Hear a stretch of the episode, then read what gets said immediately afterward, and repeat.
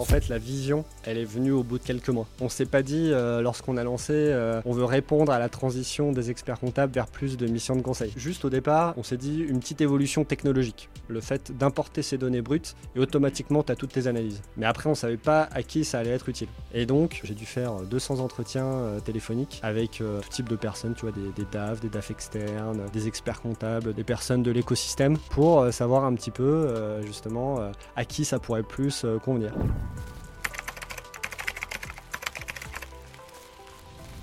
C'est là où je me suis aperçu qu'en fait, euh, il y avait des experts comptables qui étaient très intéressés parce que euh, on a beau dire que euh, une grosse partie des experts comptables n'évolue pas, je trouve qu'il y a quand même beaucoup d'experts comptables qui sont en veille et qui réfléchissent à comment faire évoluer leur fonctionnement. Et donc c'est là qu'on s'est rendu compte qu'il y en avait qui étaient très intéressés et qu'en plus, ils avaient, comme on disait, un avantage qui était qu'ils avaient la main sur la donnée. Et donc on s'est dit que c'est à eux que ça allait être le plus utile. Et c'est là que s'est développé la vision.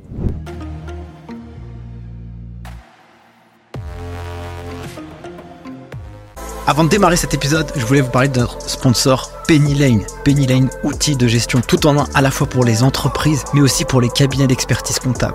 Je l'utilise à titre perso pour trois sociétés. Et pour les trois sociétés, dorénavant, j'ai des situations mensuelles à J 5 et la clôture du bilan 2023 est arrivée au bout de 15 jours. Ça facilite la vie de l'entrepreneur. Pas besoin de se prendre la tête avec la gestion des achats, avec la transmission des factures, avec le compte bancaire. Et pour l'expert comptable et le cabinet, ça facilite l'automatisation de la comptabilité, le dossier de révision, la réalisation des TVA et des liasses fiscales. Franchement, Paylane, c'est une dinguerie. Je vous invite à aller directement en description de cet épisode pour à la fois tester la solution si vous êtes un cabinet et puis si vous êtes entrepreneur, vous avez un code promo qui s'appelle Geek Penny Lane que je vous mets en description ici.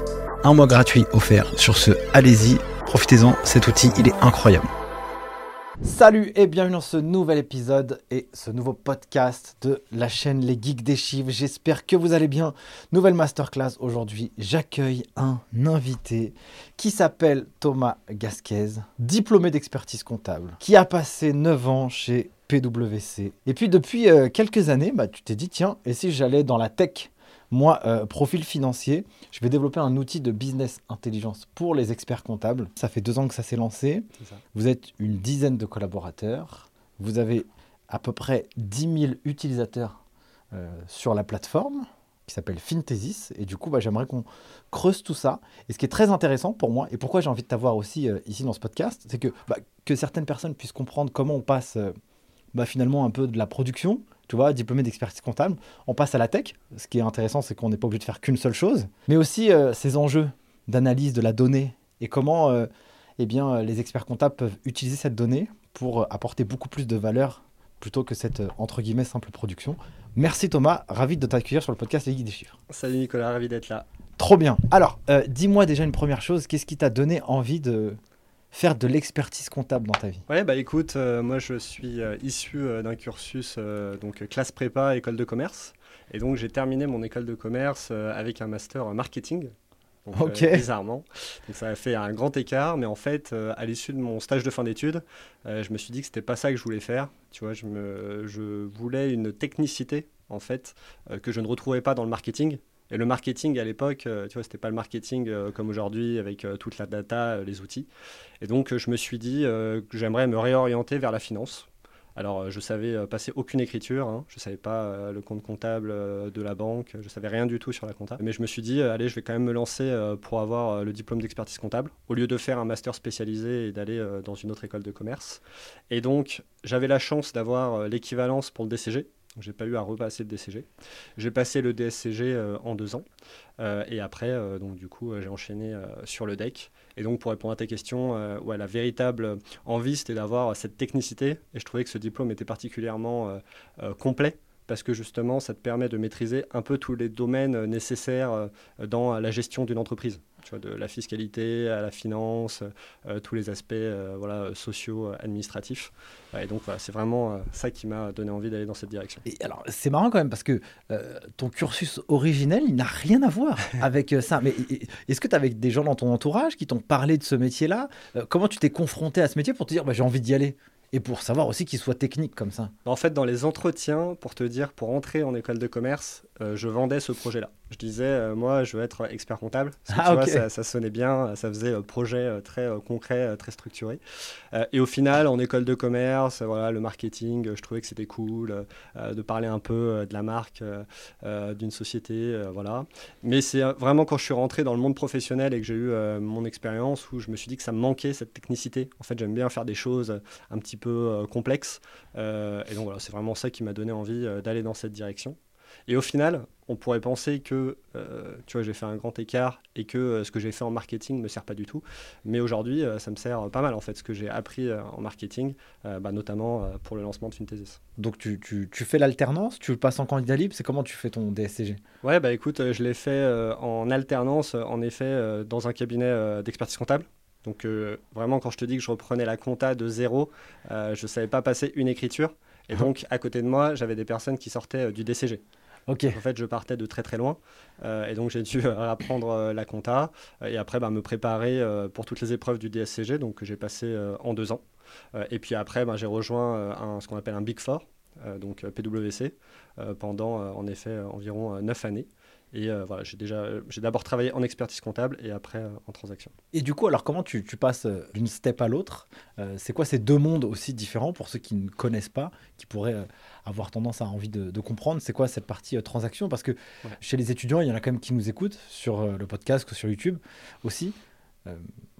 On a tendance à penser que tu fais de la compta et donc ta voie, c'est de faire des bilans, des comptes de résultats. Euh, c'est quoi un peu cette euh, histoire que tu as créée dans ton parcours euh, dans la partie transaction? Ouais, ben, quand j'ai rejoint en fait PwC, donc je suis resté deux ans en expertise comptable et moi donc je faisais de la tenue un peu classique sur certains dossiers et sur d'autres c'était de la compilation de filiales de groupes français. Donc Mhm. pour mettre aux normes françaises euh, les comptes de ces sociétés-là et donc produire des liasses fiscales euh, combinées aux normes.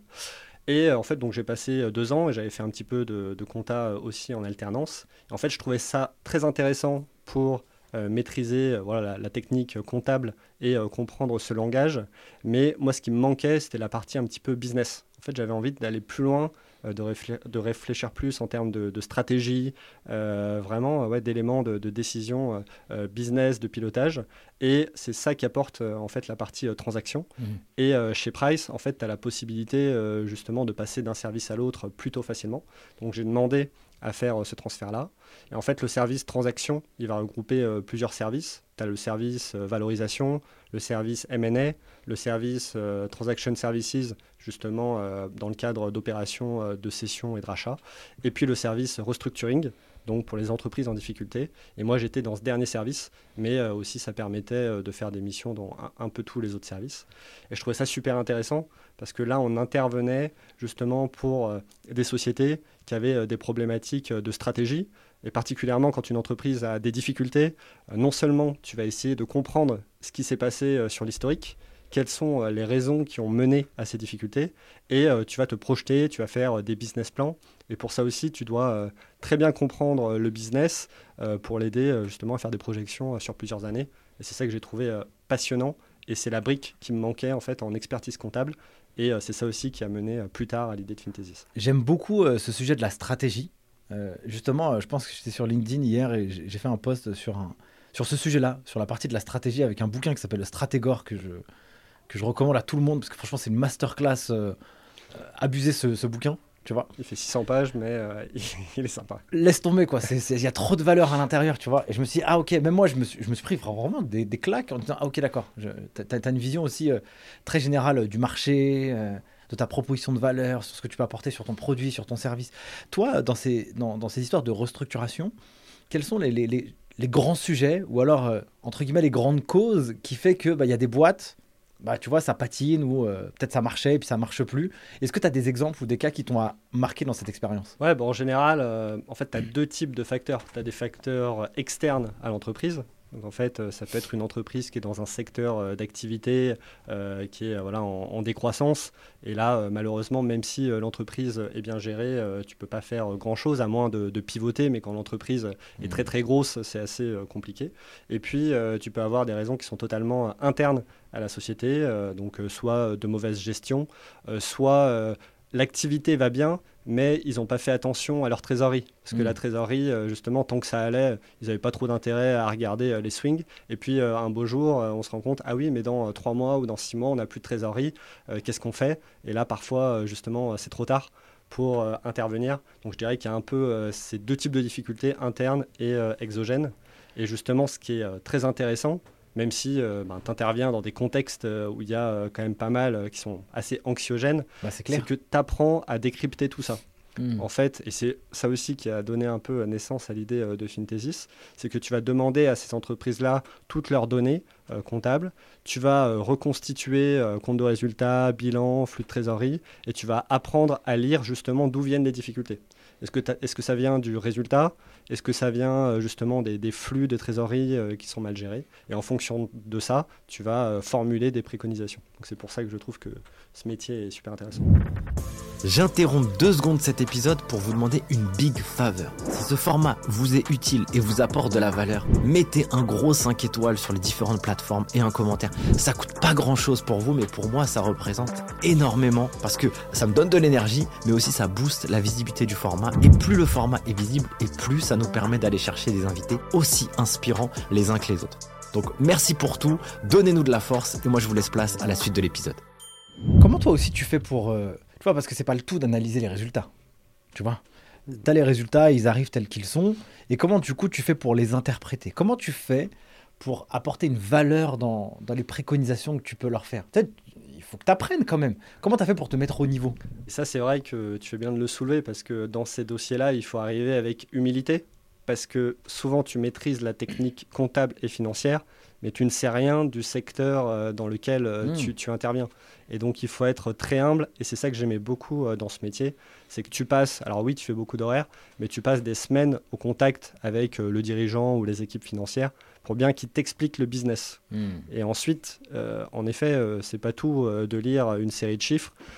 Il faut réussir à connecter ça au, au business, de bien comprendre justement euh, ce qui a généré euh, ces difficultés, et ensuite euh, de les orienter sur euh, la bonne, euh, les bonnes décisions à prendre, ou en tout cas leur donner des éléments de, de réflexion. C'est pas forcément toi qui va dire faut faire telle ou telle chose, mais toi, à la nature, euh, enfin, à la vue des chiffres que tu as sous les yeux et des éléments business que tu as en ta connaissance, tu vas euh, leur porter ces éléments euh, et euh, vous allez réfléchir ensemble aux solutions euh, à mener.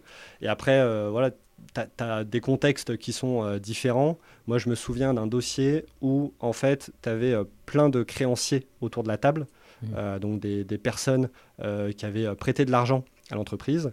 Il y avait donc la société a rencontré des difficultés financières et on est rentré dans une procédure de conciliation qui fait que tout le monde préfère, avant de déposer le bilan, trouver une solution pour rééchelonner les paiements. Mhm.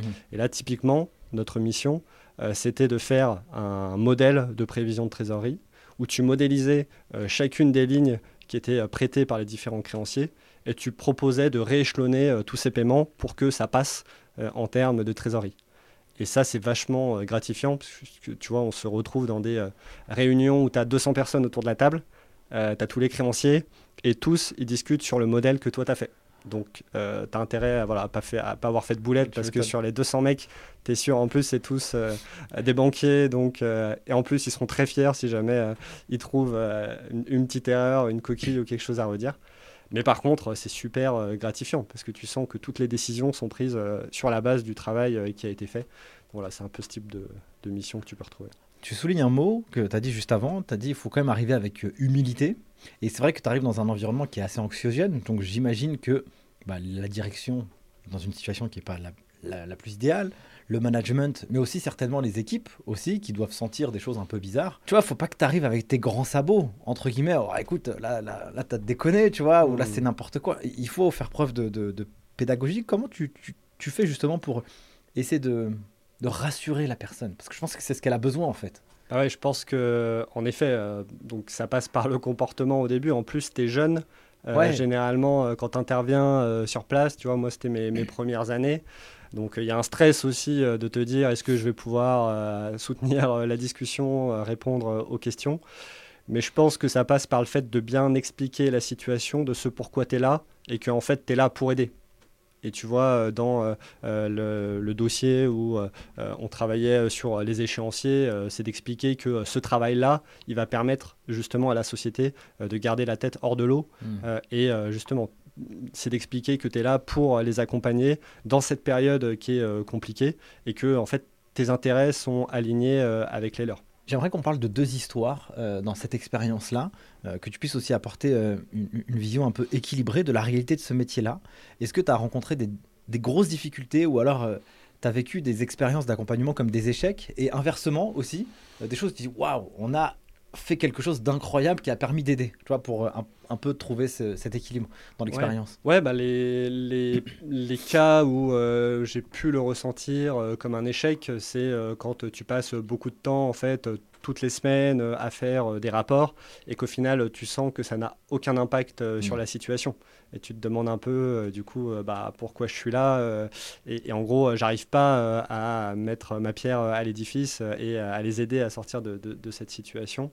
Euh, et après, euh, ouais, les, moments euh, qui sont forts, justement, c'est quand ben, l'exemple que je te donnais juste avant. tu fais des choses qui permettent à tout le monde de réfléchir et à trouver les, bonnes décisions. Ça, c'est vachement gratifiant. Et tu as le côté, sur un point de vue plus technique, je trouve justement, ça te permet d'avoir un peu la vision d'ensemble, parce qu'en compta, tu vois toute la technique, mais euh, moi, il me manquait euh, en fait le pourquoi on fait ça. Hmm. Et là, euh, justement, en transaction, comme tu abordes un peu plus les aspects cash, tu vois, l'aspect cash, trésorerie, c'est des choses qu'on voit un petit peu moins en compta. Et ce qu'on voit moins aussi, c'est le lien entre le résultat, le bilan, la trésorerie, comment tout est chaîné, comment tout fonctionne ensemble. Et je trouve que techniquement, quand tu arrives à faire des modèles où tout est chaîné, tout fonctionne, tu dis ça y est, euh, je comprends le truc. Quoi. Souvent, euh, les Big Four, ou en tout cas ces gros cabinets, tu vois, euh, ils exigent des individus qui puissent quand même se donner. Mais je vois bien quand même que avec plus de 110 épisodes de podcast réalisés et puis toutes ces personnes que j'ai pu rencontrer, il y a un truc qui est aussi assez unique dans ce genre de cabinet. On dirait que ça te, ça te fait grandir plutôt vite. Qu'est-ce que toi t'en as appris euh, de, ces neuf années d'expérience? J'imagine pas toujours de tout repos, tu vois. Ouais, c'est clair. Euh, c'était beaucoup euh, d'heures réalisées, mais une expérience super formatrice. je pense chaque année m'a apporté quelque chose. Donc oui, on faisait beaucoup d'heures, mais tu vois, la partie euh, en expertise comptable euh, m'a aidé à acquérir euh, cette technicité. Mmh. Et après, en transaction, ce qui est vraiment bien, c'est que tu passes d'un projet à l'autre. Tu vois, les projets, c'est environ un à deux mois. Mmh. Et donc, à chaque fois, tu es sur un nouveau secteur d'activité. Et donc, à chaque fois, il faut te remettre dans ce mindset d'être humble, de découvrir le secteur, de découvrir un peu les leviers qui tirent l'activité.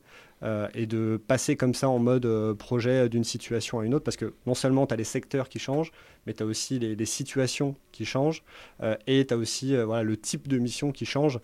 parfois, dans des transactions, justement, tu es côté achat, ou dans d'autres, tu es à, la vente. Sur des missions de restructuring, tu peux être pendant une procédure collective, ou avant, ou après. et mmh. donc, je pense que c'est cette grande diversité de missions qui est très formatrice. Alors, tu as fait plusieurs classes aussi, c'est un peu comme ça que ça fonctionne dans ce genre de, de cabinet. Donc du coup, tu as eu à manager des équipes. Euh, comment tu fais pour manager une équipe sur cette typologie d'activité, tu vois? Je pense qu'il y a un peu différents styles. Moi, j'aimais bien euh, manager euh, un peu par l'exemple. et voilà, justement, montrer un petit peu, moi, comment j'avais réussi à maîtriser les, différentes choses. et puis responsabiliser aussi voilà, sur, sur certaines missions, de, de, poser des jalons de tâches à effectuer, et puis voilà, suivre ça régulièrement. Et après, dans ces cabinets-là, c'est assez structuré et hiérarchisé. Donc, tu vois, quand tu passes manager, tu vois, tu as déjà une méthode qui t'est euh, donné et euh, je dirais que c'est un petit peu plus facile. On ne te laisse pas euh, comme ça manager toute une équipe sans te donner la manière de le faire. Passons maintenant à cette partie Finthesis. Tu vois, tu fais donc quasiment 10 ans chez PwC, ce qui est une grosse expérience quand même. tu as été fidèle en tout cas dans, dans mhm. cette, dans, cette boîte. Qu'est-ce qui t'a donné envie de switcher? Ça a été quoi un peu l'élément déclencheur? Mais aussi euh, c'est un peu différent que ce que tu faisais depuis le début. Et puis là, tu t'orientes dans un outil technologique. Donc, euh, qu'est-ce qui se passe? Pour... Ça a été quoi un peu cette histoire? Eh ben, euh, donc j'ai eu mon DSCG dans les premières années chez PwC, et après je me suis lancé dans la préparation du deck. Et pour le deck, mon mémoire, c'était l'utilisation des outils de business intelligence en expertise comptable. Hmm. et donc, nous, tu vois, chez PwC, on utilisait pas mal les outils de, de BI pour récupérer la data, la structurer automatiquement et en produire des analyses. Et donc moi, tu vois, j'ai fait un rapport euh, de plusieurs, euh, enfin de, 100 pages sur le sujet. Et je me suis dit, en même temps, tu vois, j'étais convaincu de mon truc en me disant, euh, il y a quelque chose à faire en expertise comptable, d'autant plus qu'il y a un sujet justement de transition vers plus de missions d'accompagnement et de conseil. Mais malgré tout, je ne suis pas convaincu qu'un un document de 100 pages, tous les experts comptables soient prêts voilà, à passer autant de temps sur la formation pour prendre en main un outil. Et deuxième constat que je me suis fait, c'est que c'est un outil très généraliste. Donc comme c'est un outil généraliste, c'est assez complexe. Hmm. Et euh, je me suis dit, c'est étrange qu'il n'y ait pas euh, d'outils euh, comme ça qui soient vraiment que pour les experts comptables et qui au final leur permettraient de faire un petit peu les, mêmes missions que, que, moi je faisais en fait chez Price et qui était tout simplement du, du, diagnostic financier pour ensuite accompagner le client. Euh, euh, et, donc, on a décidé euh, fin 2021 de lancer le projet Finthesis, qui est une plateforme de reporting et de data visualisation pour les experts comptables, pour justement les aider à opérer cette transition vers plus de missions d'accompagnement et de conseil. Donc, très simplement, Finthesis permet de récupérer les datas comptables va structurer automatiquement ces datas et produire des analyses. Et ensuite, l'expert comptable va pouvoir personnaliser et partager avec son client. Et on s'est dit que pour que ça réussisse, il fallait euh, trois piliers, que ce soit simple d'usage. Donc nous, la promesse, c'est vraiment euh, l'expert comptable se connecte en euh, deux minutes, il a ses analyses sans nous avoir parlé. Mhm. ça prouve que voilà, c'est simple d'utilisation. interconnecté, parce que ça doit être branché à tous les outils comptables pour récupérer la data très facilement. Et puis collaboratif, justement, que ça puisse servir d'interface avec son client pour échanger et partager les analyses. J'ai bien compris que la promesse, et c'était quoi un peu la thèse pour euh, développer le produit, mais comment vous le développez? Avec quoi? Sachant que toi, tu viens de chez Price, tu t'associes avec quelqu'un, euh, comment ça marche? C'est quoi le MVP du début là? Comment ça, comment ça démarre? Ouais, alors euh, là, je pense que j'ai eu un, bon coup de chance parce que fin 2021, je me dis, il faudrait lancer ce projet. Et j'en parle à un ami d'enfance en lui disant Bon, toi, tu es ingénieur, tu dois connaître des développeurs. Est-ce que tu connais pas dans ton entourage un développeur avec qui je pourrais discuter pour qu'il me dise un peu de quoi je vais avoir besoin? Et il me dit, bah si, si, euh, il y a quelqu'un avec qui on était au lycée, euh, si tu veux, euh, on peut prévoir un entretien, enfin un petit call. et donc on fait ce call, et à la fin, donc je lui présente le projet, et à la fin du call, je lui dis, bah justement, je cherche un développeur, tu connaîtrais pas toi quelqu'un qui pourrait être intéressé. Donc là, c'était Guillaume, et Guillaume me dit, bah écoute, moi je pourrais être intéressé, donc vas-y, si tu veux, on travaille dessus. Et donc, nous voilà partis, donc JB, mon pote d'enfance, Guillaume et moi, fin 2021, et on se dit, bah ok, on va lancer euh, un MVP, un premier euh, projet. Et en fait, euh, j'ai eu de la chance parce que Guillaume a aussi une dizaine d'années d'expérience dans son domaine en hmm. tant que développeur informatique. D'accord. Et voilà, c'est vraiment une machine dans son domaine. Et en fait, très rapidement, on a eu une version bêta. Ça devait être en janvier-février 2022. Pendant que la version bêta était en cours de construction, tu vois, moi, euh, je sollicitais tout mon réseau, euh, je passais plein d'appels. Euh, notamment toi, je t'avais envoyé un petit message et tu m'avais très gentiment accordé du temps. Et, et, voilà, donc on a fait tout ça en parallèle. Et puis en mars 2022, parce qu'on avait une version bêta qui fonctionnait déjà bien, on a eu notre premier client qui était, euh, je me souviens, Guillaume est basé à Londres, euh, on était allé le voir et un matin on reçoit un message de quelqu'un qui s'est connecté, qui a testé la plateforme et qui nous dit franchement c'est l'outil que je cherche depuis des années et donc qui a signé, c'était notre premier client. Et puis après, très vite, il y a eu du bouche à oreille dans la profession et c'est comme ça qu'on a pu croître il y a quand même un truc qui me paraît euh, étonnant. Tu vois, c'est vrai que euh, j'ai du mal à comprendre comment ça se fait que ça n'existe pas en fait. Tu vois, même euh, les acteurs historiques, que ce soit Cégide, Sage, etc. Mm. Pourquoi il n'y a pas ça dans, dans, dans leur outil? C'est bizarre, non? Ouais, et je pense que peut-être il n'y avait pas la demande, parce que je pense que la chance qu'on a eue aussi, c'est qu'on est arrivé dans le bon timing. Je ne sais pas si euh, en 2021, il y avait autant d'experts comptables qui étaient prêts à switcher vers des missions euh, euh, voilà, de, de, pilotage, d'accompagnement. Et des experts comptables qui utilisaient Power BI, il y en avait très peu aussi. Hmm. Et je pense que, en effet, ce qu'on entendait le plus à cette époque-là, c'était l'utilisation de Power BI. Tu vois, il y avait des formations dispensées par l'ordre. mais la problématique d'un Power BI, même si c'est un outil génial, hein, c'est que tu as une personne qui va bien savoir l'utiliser, mais après pour le diffuser en interne, pour que tous tes collaborateurs euh, l'utilisent, c'est quand même assez compliqué, à Mhm. moins euh, de, de passer euh, beaucoup de temps voilà, sur la formation. Et donc, voilà, je pense qu'il n'y avait pas ce besoin forcément à l'époque. Et là, justement, avec l'arrivée des outils qui automatisent la compta, ça libère plus de temps pour les experts comptables pour proposer ces missions d'accompagnement. Et je pense voilà, qu'on est arrivé au bon moment où le sujet était vraiment euh, euh, voilà, dans leur tête. Ouais, c'est vrai que le momentum, il est, il est très important quand on va se Ouais. lancer sur un marché. Et c'est vrai qu'il y a quand même cette transition aussi avec la facture électronique, etc., où on se pose la question de qu'est-ce qu'on va faire demain. Tu vois, on fait moins de compta. Et donc, il faut bien que j'arrive à valoriser aussi tout le travail et l'expertise que j'ai pour accompagner euh, mon client. Parce que l'expert comptable, il- on- malheureusement, des fois, tu vas voir sur, le, sur les réseaux, on peut critiquer, mais c'est un tiers de confiance, c'est un médecin de famille de la partie euh, chiffrée. Et donc, du coup, il a tout son rôle à jouer dans l'accompagnement des dirigeants. Mm.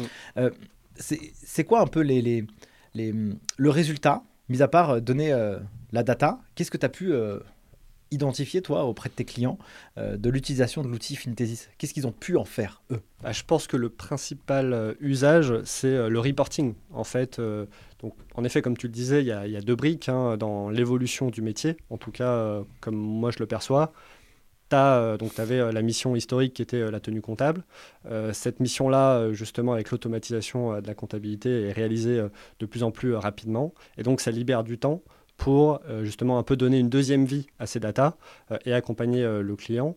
Et donc accompagner le client, majoritairement, c'est sur savoir où il va et mesurer le plus fréquemment possible s'il est dans les clous de ce qu'il a prévu ou s'il il dévisse et si euh, il n'est pas dans les clous de savoir l'accompagner pour savoir ce qui ne va pas. Et donc justement, je pense que la grande force de Fintesis, c'est de pouvoir à la fois intégrer la donnée historique pour comprendre ce qui s'est passé de manière très fluide et dynamique et d'intégrer aussi des budgets pour fixer euh, un cap. Où est-ce que euh, le client va, comment il se projette, tu peux faire aussi euh, différents scénarios. Et ensuite, surtout, parce que c'est bien de se fixer un cap, mais c'est de se mesurer tous les mois pour savoir si justement les objectifs ont été atteints. Et s'ils n'ont pas été atteints, d'où est-ce que vient le, différentiel.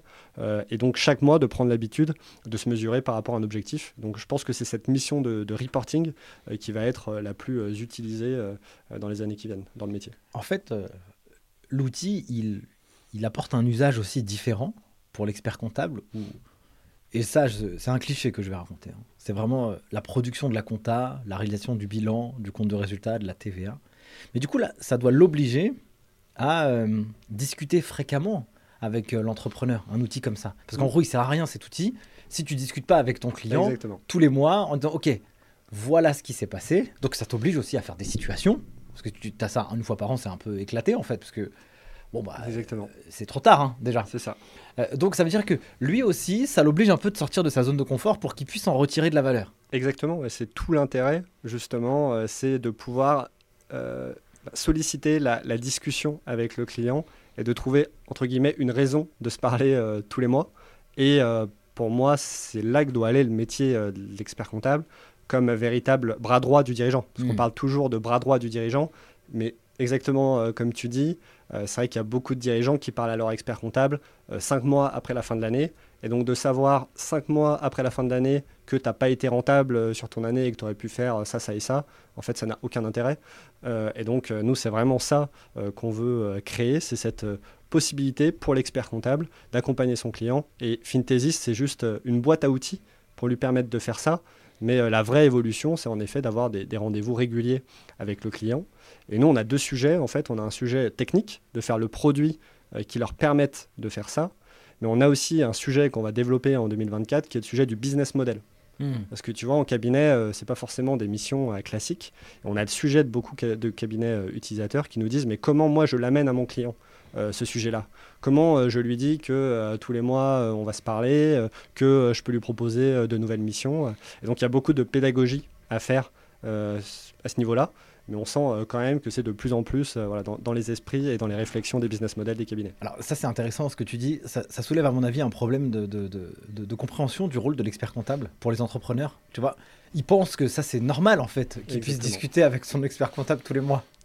Sauf qu'en réalité c'est pas tenable sur la durée. Enfin tu peux pas facturer à un client 1500 euros l'année et discuter avec lui tous les mois pour lui apporter de la valeur. Donc ça veut dire qu'en fait l'expert comptable doit quand même se transformer aussi lui en tant que ah, il doit changer de casquette, quoi. Mm. Tu vois Il faut devenir un vendeur, quoi. C'est exactement ça, c'est le client euh, croit, si, si jamais tu n'as pas quelque chose qui matérialise cette prestation, que c'est inclus dans le package, que euh, lorsqu'il a un problème, il appelle son expert comptable, euh, c'est compris dedans. Alors que justement, nous, l'idée, c'est de matérialiser cette prestation. Et donc, euh, tu peux euh, justement dire à ton client, bah, à partir de maintenant, je peux vous accompagner sur tel et tel euh, module. Et tu peux même aussi bah, le matérialiser de différentes manières. Tu peux extraire des rapports sur Fintesis et l'envoyer mensuellement. Et en fait, on va donner une boîte à outils justement pour donner plein de moyens de matérialiser cette prestation de conseil. Je pense que les directeurs financiers, tu vois, les CFO, part-time, ils ont aussi, euh, tu vois, une espèce de concurrence avec les experts comptables. Enfin, eux, ils n'ont pas besoin de tenir la compta, en fait. hein. Eux, c'est pas une profession réglementée. Ils peuvent apporter euh, cette valeur euh, sur ces sujets-là.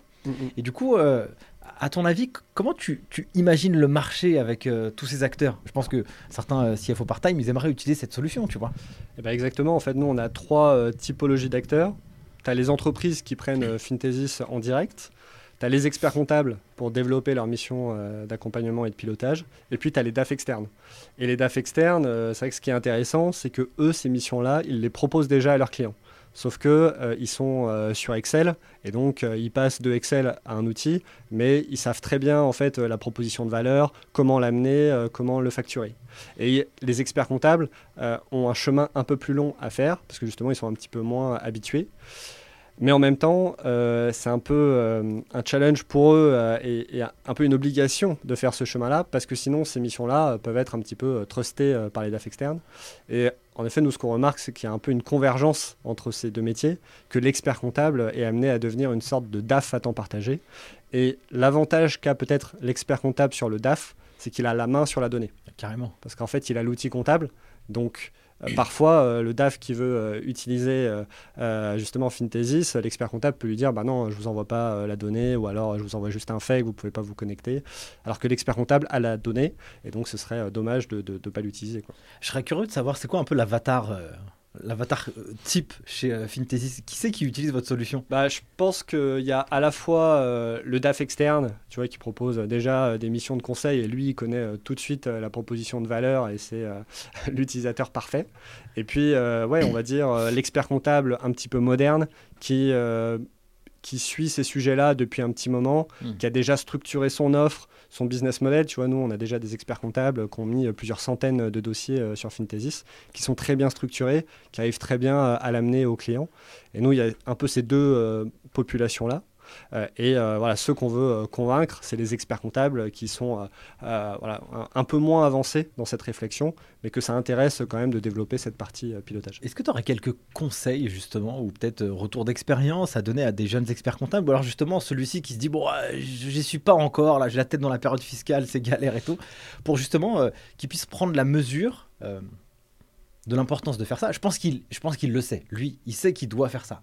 Mais comment le faire Comment il peut le vendre? Est-ce que je sais pas, tu aurais quelques quelques tips à donner à ce sujet? Alors sur, sur la manière euh, de, vendre en fait et sur le business model, c'est des sujets auxquels on, on réfléchit euh, actuellement.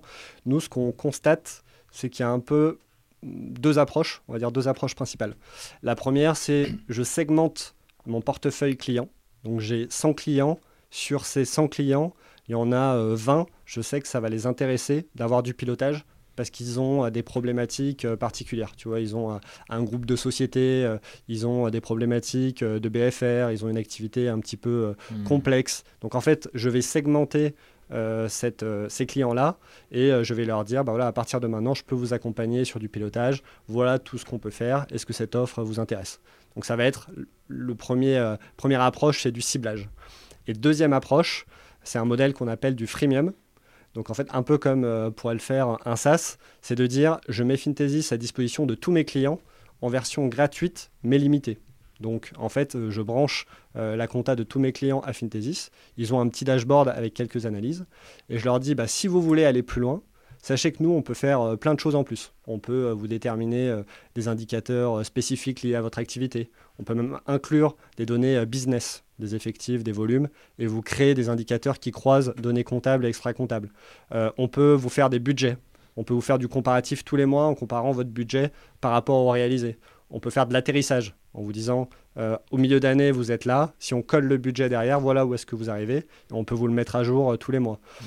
Et donc, euh, en fait, c'est de se servir de cette offre offerte, en fait, de ce freemium, pour que les clients qui sont intéressés en fait reviennent naturellement vers toi en te disant bah, ce que vous m'avez donné euh, euh, c'est bien mais j'aimerais aller plus loin et de servir un peu de Fintesis comme d'un produit d'appel. Du coup euh, cette data et cette donnée donc la donnée financière je pense que c'est facile à les récupérer tu vois mais ces données un peu business qui vient les nourrir qui vient enrichir ces informations pour que justement vous puissiez croiser tout ça. Alors en fait toujours nous la problématique c'est de rester très très simple. Hmm. Et fatalement, lorsque tu rajoutes euh, des fonctionnalités, tu, complexifies la chose. Donc, sur la partie comptable, c'est assez simple parce que tu n'as pas non plus des milliers d'outils comptables.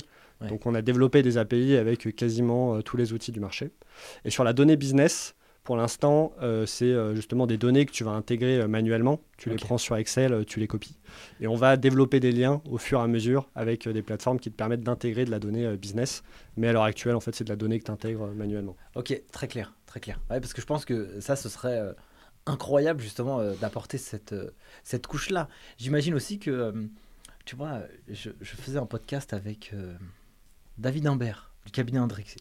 Et donc, euh, eux, je crois qu'ils ont créé un consortium avec, euh, je ne sais pas combien de cabinets, mais je crois qu'ils ont réussi à agréger 300, 300 000 ou 400 000 data de données clients. Ouais. Tu vois Et donc, euh, ces data de données clients, c'est super puissant parce que si toi, tu es dans la boulangerie et que tu veux savoir comment ce... c'est quoi les ratios dans ce secteur, tu vois bah, comment tu fais Tu vois? Est-ce que tu peux te, visualiser euh, comparativement à eux? Ça, j'imagine que euh, ça, c'est. Est-ce que c'est une projection pour vous d'avoir ça Mis à part euh, ce qu'on peut trouver sur, je sais pas moi, société.com ou je sais pas où.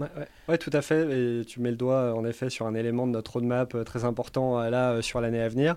Parce qu'en effet, tu as différents types de données externes que tu vas pouvoir utiliser, la donnée business. Donc tu as de la donnée propre à la société. Donc nous, on a beaucoup d'utilisateurs qui importent des volumes par exemple, mm. euh, ils importent leur volume vendu et ils font chiffre d'affaires sur volume pour avoir un panier moyen. Ou des effectifs pour comparer à la masse salariale pour avoir le coût par salarié. Ça, c'est le premier type de données. Ensuite, tu as de la donnée euh, sectorielle, où en effet, tu peux aller sur des plateformes comme euh, Papers, Infograph. Mais là, la limite, c'est que c'est que les sociétés qui ont publié leur compte. Or, euh, toutes les sociétés ne publient pas leurs comptes. Bah euh, et puis, c'est de la donnée euh, relativement ancienne. Ça ne va pas être la donnée des derniers mois. Or, c'est la donnée des derniers mois qui peut être la plus intéressante. Et donc, le troisième aspect, c'est quelque chose qu'on est en train de développer. C'est justement pour les cabinets qui ont beaucoup de clients, d'avoir des données sectorielles mais propres à leurs clients. Hmm. C'est-à-dire que s'ils ont une expertise euh, sur les boulangeries, euh, les opticiens, lorsqu'ils rentrent un nouveau dossier, ils pourront dire bah, sur, euh, si je prends la moyenne de toutes mes autres boulangeries, voilà où on en est en termes d'agrégat, et donc je vais pouvoir faire un comparatif entre ma nouvelle société et toutes mes autres. Et ce système de comparatif sectoriel interne au cabinet, c'est quelque chose qu'on est en train de, de développer. Donc toi, vous vous êtes lancé du coup à trois associés, ouais. c'est ça? Euh, c'était quoi le deal au début avec cette boîte? Est-ce que c'est euh, on a envie d'entreprendre? Est-ce que vous avez un, rêve? Est-ce que vous avez une vision? C'est quoi un peu euh, entre guillemets le premier contrat du début et le contrat de maintenant sur la suite? Mm, mm, mm. Très bonne question parce qu'en fait la vision elle est venue au bout de quelques mois. On s'est pas dit lorsqu'on a lancé on veut répondre à la transition des experts comptables vers plus de missions de conseil. C'était pas du tout ça le constat de base. C'était c'était pas mal. Mais c'était en fait juste au départ on s'est dit une petite évolution technologique. Le fait d'importer ces données brutes et automatiquement, tu as toutes tes analyses. Mais après, on ne savait pas à qui ça allait être utile.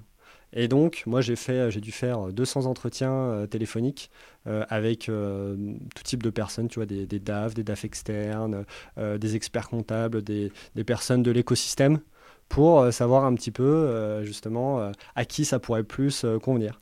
Et c'est là où je me suis aperçu qu'en fait, il y avait des experts comptables qui étaient très intéressés, euh, parce que euh, on a beau dire que euh, une, grosse, une grosse partie des experts comptables n'évolue pas, je trouve qu'il y a quand même beaucoup d'experts comptables qui sont en veille et qui réfléchissent à comment faire évoluer leur fonctionnement. Et donc c'est là qu'on s'est rendu compte qu'il y en avait qui étaient très intéressés et qu'en plus ils avaient, comme on disait, un avantage qui était qu'ils avaient la main sur la donnée. et donc on s'est dit que c'est à eux que ça allait être le plus utile. Et c'est là que s'est développé la vision. C'est hyper intéressant. Du coup, toi, il y a ton expérience aussi personnelle qui montre que avoir une donnée euh, fiable, à jour, sur laquelle tu peux euh, t'appuyer, sécuriser, qui te donne des informations en temps réel, ça tu l'as bien vu toi dans ton expérience que c'est obligatoire, sinon c'est trop dangereux. Donc il y a ça qui te pousse. Mais euh, ces, ces 200 appels, tu les fais à quel moment? Tout au début ou au fur et à mesure que ça se développe? Non, ça c'était vraiment euh, au début. hein. je pense que c'était les premiers mois euh, de 2022. Et c'est super euh, inconfortable parce que justement, quand tu passes euh, d'une euh, expérience de salarié, tu vois, manager où tu es serein, et là, en effet, tu te remets dans une position où tu appelles les gens, où tu leur dis euh, j'ai un projet. Bon, tu vois, les, les gens ils reçoivent le mail, euh, ils se disent bon, c'est quoi son projet? Bon, je, vais, je vais lui accorder euh, quelques minutes. Mais par contre, tu apprends plein de choses. Et ouais, c'était vraiment à ce moment-là où en fait, on était en train de construire la bêta. En plus, t'as pas grand-chose à montrer parce que tu en es au tout début. Et par contre, de recueillir, alors tu as à la fois de recueillir les avis euh, qui te boostent parce que euh, justement, euh, au fur et à mesure, ça te permet d'affiner ta vision et puis ton positionnement et puis euh, les fonctionnalités à développer. Et aussi, euh, je dirais, ça te réconcilie un peu avec l'humain euh, parce que tu vois qu'il y a beaucoup de gens qui sont prêts à t'accorder du temps et tu te dis en fait, voilà, si c'est ça l'entrepreneuriat, au final, euh, cool, j'aurai toujours Ouais. des personnes à qui parler, qui me donneront leur avis. Et voilà, je trouve que c'est une phase euh, très très intéressante. Euh, voilà. Et un passage, je pense, assez obligatoire de parler à ces euh, utilisateurs ou à, ces- à ceux à qui tu veux t'adresser euh, voilà, pendant que tu lances ton, ton business. C'est vertueux parce que des fois tu te dis j'ai une idée géniale, j'ai une idée, elle est incroyable, je vais la mettre sur papier, je vais l'exécuter, sauf qu'en fait euh, t'as pas de client quoi à la fin. Et en fait euh, ce, travail qualitatif que tu as réalisé, c'est que tu as du feedback, il est, il, est, il, est, il, est, phénoménal. Ce qui fait que ça te permet de partir sur des propositions de valeur au début euh, simples, qui permet de répondre aux besoins des gens. Tout à fait. Et puis tu apprends aussi, je pense, à pas faire confiance à ton intuition. Ça, c'est Parce que, parce que, en effet, comme tu dis, parfois tu te dis euh, ça c'est une idée de génie, ou alors parce qu'il y a un challenge euh, technique, tu te dis ça on est arrivé à le faire, et au final tu te rends compte que euh, personne ne l'utilise. On a eu plusieurs moments euh, comme ça dans les premiers mois où on a passé beaucoup de temps sur des choses et on se rendait compte que c'était pas euh, en fait ce qu'ils ce qu'ils attendaient. Hmm. Et donc euh, maintenant, euh, en effet, on a une approche, là depuis quand même pas mal de mois, plus itérative, où on va essayer de très vite développer de nouvelles fonctionnalités, de voir justement si ça correspond, mais, mais de faire un peu des, des MVP de, de fonctionnalités, et ensuite d'aller plus loin si jamais on voit que c'est vraiment très apprécié. Comment euh, vous êtes parti euh, chercher vos, premiers utilisateurs Euh, Parce que là, là j'ai bien compris, là il y a la partie technologique, j'ai bien compris qui c'est qui a développé, qui c'est qui est aussi voilà l'expert métier, l'expert technique. Comment vous lancez la machine? Là je pense que la partie marketing t'a aidé du coup. Ouais, carrément. Tes premiers amours. Carrément. Alors, euh, en effet, et, et j'ai découvert aussi euh, plein d'autres choses. Mais en fait, en 2022, donc on passe euh, les premiers appels, ça nous permet de, de définir la cible. Et puis après, on a la chance, alors très vite, je parlais de, de timing, qu'il y ait des outils comptables qui avaient le vent en poupe. Et notamment, je pense à Penny Lane et MyUnisoft, qui ont été les premiers outils qui ont été OK pour faire une API avec nous. Donc c'est aussi quand tu démarres ton projet, euh, tu vois, c'est pas évident, euh, tous les outils euh, n'acceptent pas. Et donc très rapidement, eux qui avaient déjà une audience ont accepté de faire des connexions avec nous. Hmm. Et ça, ça nous a vachement mis en avant. Donc il y a eu cette première chose. Après, on a fait notre premier congrès. Et donc ça aussi, ça nous a donné une visibilité très importante. Il y a beaucoup, justement, c'était un sujet, la data déjà qui commençait à émerger. Euh, et puis, euh, voilà, je dirais que euh, fin euh, 2022, on a été de plus en plus connus. Mais fin 2022, tu vois, on avait une quarantaine de clients, donc ça allait pas courir très loin. Et puis après, euh, 2023, euh, en fait, on, a, on s'est dit maintenant, il faut qu'on accélère. On a un peu testé notre, enfin notre MVP était finalisé et on se disait maintenant, il faut vraiment accélérer commercialement. Et là, on a tout testé sur la partie marketing. Donc, on a fait euh, du SEO avec euh, beaucoup euh, d'articles, de contenu. On a fait du SIA avec des pubs sur Google, sur LinkedIn. On a fait de la prospection directe. Voilà, donc on a continué à participer à des salons. Et en fait, on s'est rendu compte que ce qui fonctionnait le plus dans la profession, c'était le referral, donc la recommandation. Parce que justement, c'est un marché où on a eu du mal à rentrer. Mais à partir du moment où euh, il y a des utilisateurs qui ont été contents, euh, en fait, euh, les experts comptables, c'est un marché très capillaire. Et ils commencent à s'en parler les uns les autres. Et on s'est rendu compte, en fait, il y avait de plus en plus de clients euh, qui rentraient. On avait du mal à identifier à quel levier marketing c'était dû. Hmm. Et au final, on s'est rendu compte que c'était juste cet effet euh, recommandation. Et que si on passait plus de temps justement sur le développement des fonctionnalités et puis à parler à nos utilisateurs, ça ferait un meilleur produit, ça ferait plus de satisfaction et ça accentuerait encore cet effet referral. ce qui fait que donc on a encore eu hein, 2023 participation à des salons, développement du produit. Et fin 2023, tu vois, on est pratiquement à, enfin, à 300, enfin plus de 300 euh, cabinets clients et plus de 10 000 utilisateurs via euh, des experts comptables. Euh, et on a décidé de tout arrêter niveau marketing, quasiment. Donc en fait, on fait plus de prospection, on fait quasiment plus de SIA. Le SEO, on continue, voilà, parce que c'est pas ce qui coûte le plus cher. Et maintenant, on met tous nos efforts en fait sur la partie produit tech, en se disant que plus nos utilisateurs sont contents et plus cet effet referral va s'accentuer. Et pour nous, c'est la manière la plus pérenne d'évoluer parce que justement, tu as des coûts euh, très faibles liés à ton marketing et euh, tout est basé sur euh, la qualité du produit. Je trouve que l'approche, elle est, elle est méga vertueuse. Tu vois, je trouve ça trop, trop bien. Alors, il y a plusieurs éléments dans tout ce que tu as partagé. C'est que la première, c'est que bah, tu vas taper un peu partout et puis bah faut que tu testes, hein, voir ce qui marche. En fait, c'est une profession qui discute beaucoup entre elles. On les appelle des confrères aussi, tu vois. Et j'écoutais un podcast de Maxime Baumard, qui est le CMO de chez Penny Lane que j'ai reçu aussi sur le podcast Les Geeks des Chiffres. Mais justement, le, podcast que j'écoutais, euh, ça s'appelle Conquête, je crois. Euh, c'était hyper intéressant. Et justement, il parlait de, cette profession comptable. Et donc, eux, ils ont deux approches. faut que, comme c'est un outil qui aide euh, la partie entrepreneur à pouvoir fluidifier la relation et leur gestion financière, mais aussi c'est un outil de production pour les cabinets comptables, c'est pas du tout la même approche business, tu vois, et l'attaque de marché. Et donc, justement, ce qu'il expliquait, c'est que pour capter le client cabinet, bah, il faut faire des events, il faut taffer le produit comme des malades pour qu'ils puissent vraiment résoudre leurs problèmes. Et donc, ça me fait, entre guillemets, ça me fait sourire que toi, tu me dises la même chose parce que ça m'étonne même pas.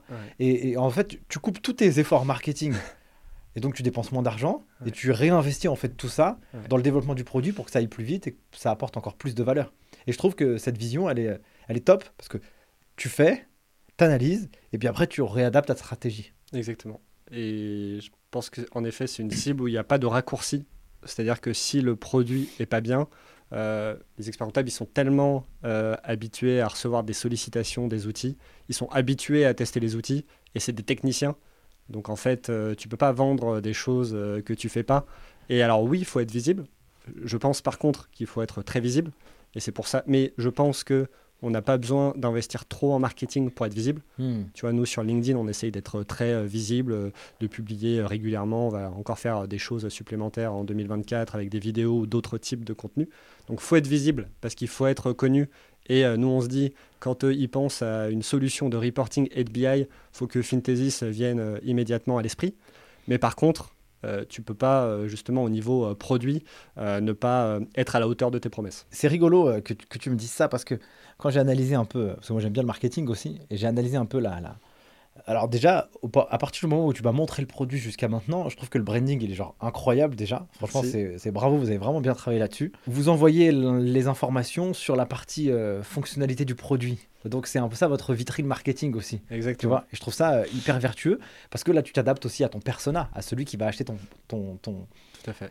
ton, ton client. Mais du coup ça veut dire que qui c'est qui paye? Du coup c'est l'expert comptable qui paye pour ses pour ses clients, c'est ça? La solution? Ouais, exactement. Et peut-être juste rebondis euh, sur ce que tu disais parce que c'est euh, vachement intéressant. En effet, nous c'est l'image qu'on veut donner. C'est d'une boîte tournée vers les fonctionnalités produits. Donc on se dit en fait, voilà, on va communiquer majoritairement là-dessus. Et la deuxième chose aussi, c'est qu'on fait un peu du, ce qu'on appelle du repurposing. Hmm. Donc en fait, comme on taffe beaucoup sur les fonctionnalités, euh, on a, euh, nous, en interne, une liste de toutes les fonctionnalités. Euh, on suit ça, bien évidemment, de manière très rigoureuse. Et donc, c'est assez facile pour nous de faire du contenu marketing là-dessus. On réadapte juste un petit peu les formations. Donc, il y, a les, les, supports. Et donc, il y a un peu ces, ces, deux aspects. En effet, s'adapter à la cible et puis utiliser du contenu qu'on a déjà pour que ce soit facile pour nous. Et euh, pour euh, répondre à ta question, euh, en effet, nous, c'est les experts comptables ou les DAF externes qui vont prendre des licences et qui ensuite vont proposer Fintesis à leurs clients, libre à eux de refacturer ou non à leurs clients. Et ils peuvent d'ailleurs proposer Fintesis en marque blanche à leurs clients, c'est-à-dire qu'ils peuvent mettre à disposition de leurs clients une interface où il y a le, le logo du cabinet comptable et donc Fintesis disparaît. Donc c'est vraiment, voilà, ils prennent la licence et ensuite ils utilisent Fintesis comme ils veulent. Je vois que dans la partie fonctionnalité, vous faites des éléments de business plan. Ça veut dire qu'en fait, euh, l'expert comptable, il peut proposer ce service à son client. Comment ça se traduit un peu dans, les faits? Comment il le développe? Comment il le, monte en fait? Le business plan, euh, en effet, euh, souvent, euh, lors de la discussion avec un, prospect, c'est souvent la première étape. Tu vois, un entrepreneur qui vient voir un expert comptable, il peut lui demander aidez-moi à construire mon business plan. J'en ai besoin pour avoir mon financement auprès des banques. Et puis, si jamais le projet se lance, eh ben, peut-être que je vous demanderai de m'accompagner. Et donc, euh, on s'est rendu compte qu'il nous manquait cette brique-là, parce qu'on faisait euh, jusqu'à présent du reporting sur les données historiques, mais quand il n'y a pas de données historiques, il fallait un module pour le faire. Et donc là, le business plan, euh, il est très simple. En fait, tu as différentes hypothèses à renseigner au niveau de ton chiffre d'affaires. Donc tout bêtement, tu vas mettre les produits que tu veux vendre, le mmh. volume que tu veux vendre, le tarif auquel tu veux les vendre. Il y a toujours ces deux composantes dans le business plan, la partie résultat, donc en fait, euh, tu vends euh, un volume de produits à un tarif déterminé, ça va te donner ton chiffre d'affaires. Et ensuite, tu appliques euh, des règles d'encaissement, décaissement. Hmm. Donc tu encaisses par exemple à trois mois. Et donc là, ça va dénouer et, décliner ta ligne de chiffre d'affaires en encaissement. on va faire ça en fait pour toutes les lignes. Donc tu vas construire ton business plan. Mais on part vraiment d'hypothèses business qui parlent justement aux dirigeants, qu'on transforme en compte de résultat et en flux de trésorerie. Et ensuite, tu renseignes toutes tes hypothèses. Donc, tu as les hypothèses qui touchent le résultat et qui se déclinent en cash. Et puis, tu as aussi des hypothèses d'investissement, euh, de financement. Une fois que tu as fait tout ça, bah, tu as un compte de résultat prévisionnel sur plusieurs années, un flux de trésorerie, encaissement, décaissement prévisionnel, et puis un bilan prévisionnel. Et tout ça, tu peux l'exporter au sein euh, d'un dossier de financement. Donc, c'est un document euh, PDF que tu peux envoyer aux banques avec l'attestation de ton expert comptable. Et l'expert comptable, après, justement, il peut lier ce business plan au module reporting de Fintesis en disant ben, on a travaillé sur votre business plan. Maintenant, euh, tous les mois, je vous propose qu'on fasse un point d'avancement en comparant votre réalisé par rapport à ce que vous aviez prévu et qu'éventuellement, après, on rediscute de la stratégie euh, à adopter.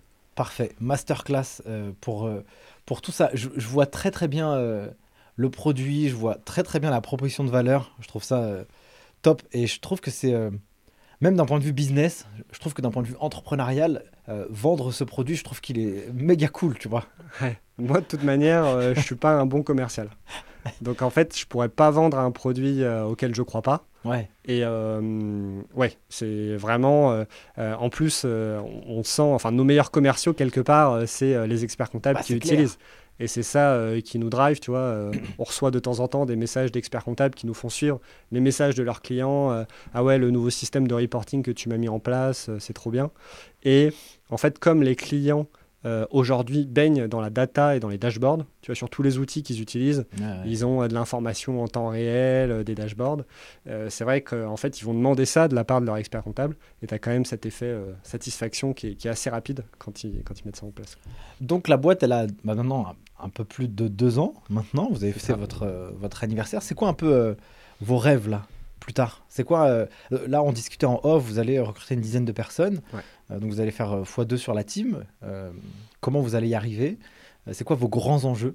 Et c'est quoi votre vision aujourd'hui? Bah, Écoute, notre vision, elle est la même en fait que l'année dernière. Hein. c'est d'être au sein de l'écosystème de l'expertise comptable, l'outil de référence pour la partie euh, reporting, euh, data visualisation, mais au-delà de ça, d'être l'outil de référence pour développer les missions de conseil et d'accompagnement. Mmh. Et c'est pour ça qu'on a un spectre de fonctionnalités assez large. Nous, on ne veut pas du tout être euh, dans le domaine de la production comptable. On se dit qu'il y a plein d'outils sur le marché qui le font très bien. Donc sur cette brique, automatiser la production comptable. Et nous, on veut être le complément naturel de ces outils de production en disant, bah, maintenant que vous avez économisé tout ce temps, eh ben, Fintesis vous sert de boîte à outils pour développer vos missions d'accompagnement. On veut être le référent sur cette partie-là. Et donc là, tu vois, on a 300 cabinets avec lesquels on travaille. Euh, en France, il y a 20 000 cabinets, donc euh, on a de quoi faire. Et si euh, voilà, on devient l'outil de référence d'ici quelques années, on sera très content. Et, c'est quoi un peu après, tu vois, tu peux te dire, je sais pas, dans, ta perception d'entrepreneur, est-ce que tu veux devenir le meilleur pour les experts comptables? Est-ce que vous dites, on ne pourra pas proposer cette solution à d'autres? Tu vois, à d'autres typologies de boîtes Est-ce qu'on peut pas le mettre au, sein des ETI, au sein des startups euh, directement pour avoir cet euh, autre cas d'usage? Très bonne question. Et c'est vrai qu'on a eu le débat euh, plusieurs fois. mais moi, je crois beaucoup au focus. Mmh. Et tu vois, Là, je pense que si on avait eu des discours qui s'adressaient à la fois aux dirigeants, à d'autres marchés, sur des fonctionnalités très très larges, on n'aurait pas autant capté bah, mmh. justement les, les experts comptables. Et là, je pense que ce qui marche, c'est qu'on s'adresse vraiment spécifiquement à eux et que toutes les fonctionnalités qui sont développées euh, sont pour répondre à leurs besoins à eux. Après, euh, en effet, si euh, d'ici quelques années on atteint nos objectifs, on peut avoir en effet des ambitions de partir dans d'autres pays ou alors de s'adresser à d'autres cibles. Mais c'est vrai que je pense que pour les 2-3 années, on doit rester focus sur ce positionnement-là. À quoi ressemble ta semaine à toi? Eh c'est quoi ton ben, rôle même, tu vois Que j'imagine que tu recrutes. À quoi ça ressemble, toi, ta vie maintenant là? Eh ben, Écoute, ça a beaucoup euh, évolué. Parce que tu vois, au début, euh, euh, ouais, tu vois, 2022, début 2023, je passais mes journées à faire des appels et à présenter l'outil. Donc c'était ça toute la journée.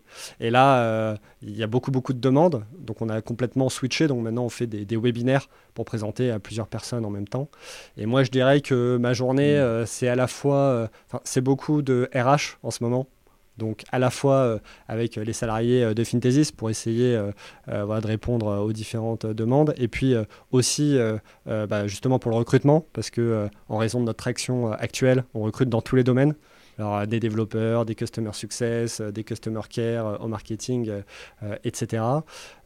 après, moi, la partie que je préfère, c'est la partie PM, Product Manager.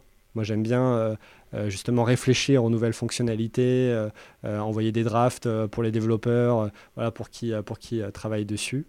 voilà. Et après, quand même, j'essaye de rester bien au contact des utilisateurs. Hmm. J'aime bien quand même faire des calls réguliers pour avoir leur ressenti, qu'ils soient très francs avec moi, qu'est-ce qui plaît, qu'est-ce qui plaît pas, et puis aussi valider la roadmap avec eux, quelles sont les fonctionnalités qui sont prioritaires on a trop vécu euh, des fois où on avait passé beaucoup de temps sur une fonctionnalité qui n'était pas utilisée. Et ça, ça a créé des grosses frustrations. Et donc maintenant, on essaye euh, de bien, voilà, de, bien euh, confirmer avant de, se lancer là-dedans. donc voilà, je pense que c'est ça essentiellement. Donc du coup, toi, tu es, bah, j'allais dire ancien financier, tu vois, tu es quand même diplômé d'expertise comptable. quels sont les indicateurs de performance que toi, tu analyses Et comment tu pilotes Fintesis, du coup? Ouais, c'est quoi ton ben, dashboard à toi bah écoute, euh, on a essayé de faire un dashboard euh, en effet euh, assez complet. Il y a pas mal de KPI qu'on suit. Alors bien sûr, il y a tous les KPI SaaS assez classiques. Donc tu vois le nombre de nouveaux clients, le churn qui est très important pour nous, donc les clients qui se désabonnent. Donc là chez Fintesis il est à près de 0%, mais on veut vraiment conserver ça, assurer le taux de satisfaction maximum. Tu as aussi ce qui est révélateur, ce qu'on appelle l'ARPU, donc en fait, c'est le panier moyen. Euh, et donc, euh, parce qu'en fait, sur Fintesis aussi, euh, en fonction du nombre de projets sur lesquels tu travailles, ben, tu as un, abonnement plus ou moins grand. et donc, nous, notre enjeu cette année, c'est qu'il y ait des cabinets qui déploient vraiment sur beaucoup de dossiers. Tu vois, la mmh. nouveauté, en 2022-2023, on avait des, des, cabinets de taille moyenne. Là, on commence à avoir de très très gros cabinets qui commence à déployer sur des milliers de dossiers. Euh, et donc nous, notre enjeu, c'est en effet si euh, euh, justement il y a beaucoup de projets qui sont déployés, c'est un vrai, un vrai succès et ça montre que la solution a bien été déployée en interne. Donc ça, c'est un peu les, les, KPI chiffrés on va dire, et il y en a plein d'autres hein, qu'on analyse, le nombre de lignes importées, le nombre de périodes de, périodes de free trial en cours, des choses comme ça. Et puis après, tu as les choses qui sont un petit peu plus de l'ordre du ressenti, mmh. mais qui sont très importantes aussi. Euh, alors en interne et puis aussi euh, vis-à-vis euh, des clients d'essayer de voir voilà si quel est le sentiment général sur l'outil qu'est-ce qu'on en dit donc c'est un peu toutes ces choses là qu'on suit. Quand tu vas mettre en place ton outil dans un cabinet qui va l'utiliser peut-être j'imagine pour une phase test bon tu m'as convaincu allez, on va essayer sur 20, mais pour vous, euh, en fait, c'est celui-là qu'il faut transformer. Il faut mettre euh, tout son focus pour le satisfaire, parce que plus il va mettre de dossiers, et plus j'imagine que c'est comme ça que votre modèle d'affaires il est construit, où vous allez générer plus de chiffre d'affaires. Exactement. L'enjeu, c'est de déployer, et en plus, on sait très bien que s'il passe de 5 à 10 à 20 à 50 à 100, ensuite, ses clients euh, vont utiliser. Donc tu multiplies par 3 et 4 le nombre d'utilisateurs euh, de Fintesis. Et ensuite, les clients vont parler autour d'eux. Euh, éventuellement, des clients vont dire à leur autre expert comptable bah, Regardez, moi, j'ai un collègue qui a ça, pourquoi vous ne pouvez pas me le mettre en place? Et c'est vrai qu'il y a un vrai enjeu de monter en puissance dans beaucoup de cabinets. Je trouve que c'est super vertueux. J'avais pas analysé, j'avais pas vu moi cette euh, opportunité, de marché pardon, euh, à l'époque où je trouve que euh, aller attaquer l'expert comptable, tu vois, c'est extrêmement puissant parce que la, la multiplication de cet impact, il peut être massif, quoi. Ouais. Tu vois, c'est incroyable. C'est vraiment incroyable. Bah, c'est le poumon euh, un peu de l'économie euh, Ouais. et euh, ouais, il travaille avec toutes les TPE, PME en France. Euh, et donc en effet, euh, moi c'est ça qui me drive, de me dire que d'aider les experts comptables à être euh, les vrais bras droits du dirigeant, justement auprès de toutes les TPE, PME en France. Et en effet, l'effet peut être massif. C'est quoi un peu ta lecture, toi, sur l'industrie? Tu sais, avoir des données financières, c'est génial, mais si on n'a si on n'a pas de culture business, si on n'a pas de stratégie, si on ne sait pas communiquer, tu vois, l'outil, il est très utile. Mais concrètement aussi, euh, j'imagine que dans les cabinets, tu dis Ah, mais collab, ils savent pas faire quoi. Ouais, c'est génial, mais du coup, comment tu lis un peu euh, cette industrie là maintenant Avec, Ouais. euh, avec ces- cette petite contrainte quand même? Bah, il y a clairement une pédagogie à faire en interne et on voit que les cabinets dans lesquels ça se déploie le mieux, c'est ceux qui ont des chefs de mission, en fait, qui ont une personne qui est responsable du déploiement. Parce qu'en fait, euh, si tu utilises et que tu envoies un mail à tes collaborateurs euh, en disant voilà un nouvel outil, euh, vous pouvez l'utiliser, personne n'a le temps et personne ne le fera. à faire, lâche-moi. Ouais, exactement. Alors que s'il y a quelqu'un qui est responsable justement du déploiement, où il y a des formations qui sont animées, des formations de différents niveaux, et qui a un suivi du déploiement avec euh, des phases de test très structurées, c'est là où ça prend euh, euh, vraiment le plus vite. Hmm. Donc je pense qu'il faut vraiment avoir des process en interne pour déployer des outils. Et notamment, c'est ce que je te disais, là, cette année, on va beaucoup produire du contenu pour aider les cabinets à déployer en interne et justement à identifier un chef de projet qui va accompagner tous les collaborateurs pour mettre en place l'outil et puis de se prévoir des points d'étape euh, régulièrement pour savoir où, on est où en est le projet et savoir s'il y a des freins, lesquels ils sont et comment on peut euh, les aider à lever ces freins. Je pense que aussi dans l'industrie de la comptabilité gestion, tu vois, il y a euh, ce vrai sujet où quand même les, collaborateurs et les gens qui bossent dans le dur, tu vois, ceux qui font de la prod et qui vont finalement utiliser cet outil pour apporter cette mission de conseil et cette valeur, bah, du coup, euh, l'expert comptable, à mon sens, il pourra pas euh, faire ça. Il faudra qu'il vraiment il délègue cette compétence à une version plus basse euh, pour que bah, chaque collaborateur ou chaque chef, chaque chef de mission ou même chaque personne qui ont, je sais pas moi, 30, 40 dossiers, ils puissent utiliser l'outil, mais aussi avoir cette valeur pédagogique à apporter à chacun des clients, tu vois. Exactement. Je pense qu'il y a euh, en effet de la formation aussi à prévoir en parallèle de l'utilisation de l'outil, parce qu'en effet, un collaborateur qui vient juste euh, d'arriver, euh, tu peux pas lui demander d'avoir des analyses business voilà, ultra pertinentes. Donc à la fois, il y a un accompagnement à avoir de formation, mais sur les aspects business, mais Mm. ça c'est à la charge justement euh, du, du cabinet euh, de l'avoir cette formation.